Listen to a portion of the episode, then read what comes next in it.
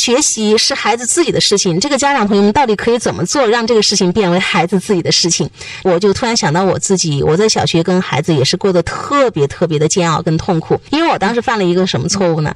就是在我的监督下，在我的控制下，我的孩子也必须完成所有的作业。我们会在小学二年级、三年级的时候，我们会早上五六点钟起来赶作业，晚上我们完不成，完不成我会定闹钟，比方说熬到十二点了没有写完，我会说赶紧睡觉，明天五点半或者是六点钟咱们起来继续赶。在早上赶作业的过程当中，因为就是没有方法嘛。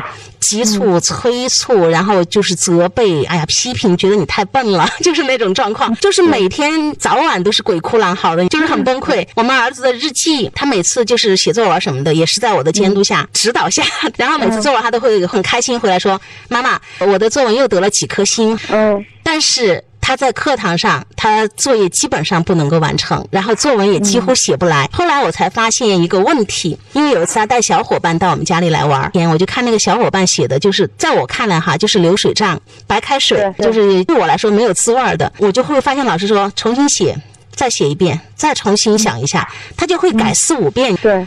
哎呀，我就突然看到我孩子的作业，每次就是在家里交的日记，他都是几星、五星啊，什么都过了一次就过。但是，一到考试或者课堂作业的时候，包括看图、写画，他都不能完成。为什么？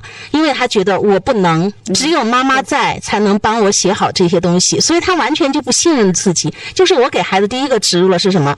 我不能够完成作业，我也不能够好好的写这些个作业，我也写不来，必须有妈妈在。后来才知道我犯了多大的错误。陈爱老师其实就。跟天下百分之九十九以上的妈妈都一样哈，我一定要让我的孩子作业完成好，才能证明我是一个合格的、负责任的好妈妈。好像那个不交作业，我们自己就过不了我们心里这一关，就是不要让孩子去受到那样的惩罚。结果呢，这个事情就不成为孩子自己的事情了。觉得特别好玩的一件事情就是。我们经常都说，所有妈妈的梦想都是有一个什么样的孩子，就是世界上最厉害的人。说起床就起床，说睡觉就说睡觉，说写作业就写作业，说玩就玩，说收心就收心。对对对对对，真是这样。其实对孩子非常非常的高标准和苛责，我们忘记了一件事情，就是孩子是在慢慢成长他的学习技能的。所以我经常跟好多的妈妈说一句话，我说。他今天写不完，如果他可以写三分之一，那明天如果他可以写二分之一，就已经有进步了呀。但是这个时候你们提出来的要求是，哦，不能只写二分之一哦，肯定要写完哦。而且，然后好不容易孩子进步到写完了，哦，不能只写完哦，还要不犯错哦。对孩子来说，真的是没有给他们去成长的机会。我们完全是在用一个就是成年人甚至成年人都不可能做到的标准在要求孩子。我们的孩子，其实我在辅导作业的过程当中，我扮演了那个全知全能的角色，不停的去评判孩子、指责孩子，去纠正他，觉得他都什么都做得不好。包括那个日记，我是印象最深刻的，因为我觉得孩子写的不好，没有那个美感，然后就是认识也不深刻哈，没有深意，所以我会不停的去加码。但是其实那个不是孩子的东西，是我自己的东西。但是我这样做下来之后，给孩子形成了一个什么感受呢？日记绝对他不能自己写，而且他也写不好。后来孩子就。长时间依赖我，我就发现一个问题，因为我常年的否定跟打击下。我发现，当我要求他自己写的时候，他几乎就是不能通顺的，甚至都不能够流水账的这样子把它记下来。这个对我来说，我打击当时还是挺大的。后来有一位爸爸跟我分享，他说他们孩子刚刚上一年级的时候，看图写画；一二年级的时候，孩子就会非常简单。第一幅图他看到了什么？第二幅图看到了什么？他就觉得天呐，没有营养。这个作文，这个日记写的，他就开始找找那个什么作文选啊，让那个一二年级的孩子去看，去去仿写。在这个过程当中，他就发现孩子特崩溃，本来喜欢语文的都不喜欢了，尤其是写作文的时候，孩子会拖到星期天最后才写，而且还要哭，边写边哭，因为爸爸这边不过关嘛，就会觉得他写的不好。呃，他说最后孩子就很讨厌写作文。这个爸爸呢，他是比较有智慧的，他会去跟朋友交流。他说有些老师就告诉他，还有一些朋友说，一二年级的看图写话，他能够看明白什么，能够写下来，这个就已经很了不起了。就语言通顺，对吧？逻辑是正常的。他你要要求他写出美感，写出深意，对一个一二年级的孩子，那叫伤。伤害。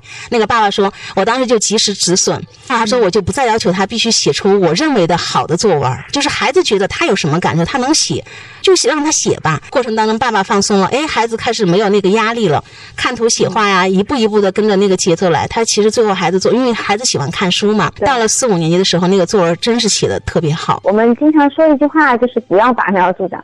那同时也说一句话，就是我们要有耐心的给孩子成长的时间。什么叫做有耐心的给孩子成长的时间？我经常就说，我们要尝试去了解孩子们心目中他的及格的规范，而不是让他必须去完成我们心目中及格的规范。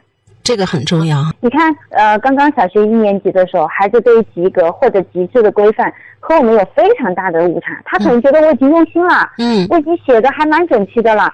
但是可能我们来看的时候就觉得啊，你这笔都在这个格子外面了，大大小小都不一样的。然后你你这个花这么多时间写，呃，怎么怎么样？但事实上，孩子那个时候他的规范就是这个，我们一定要去尊重他，不需要让他去遵循我们自己的觉得。对，然后真的不要过度的去严苛的规定孩子。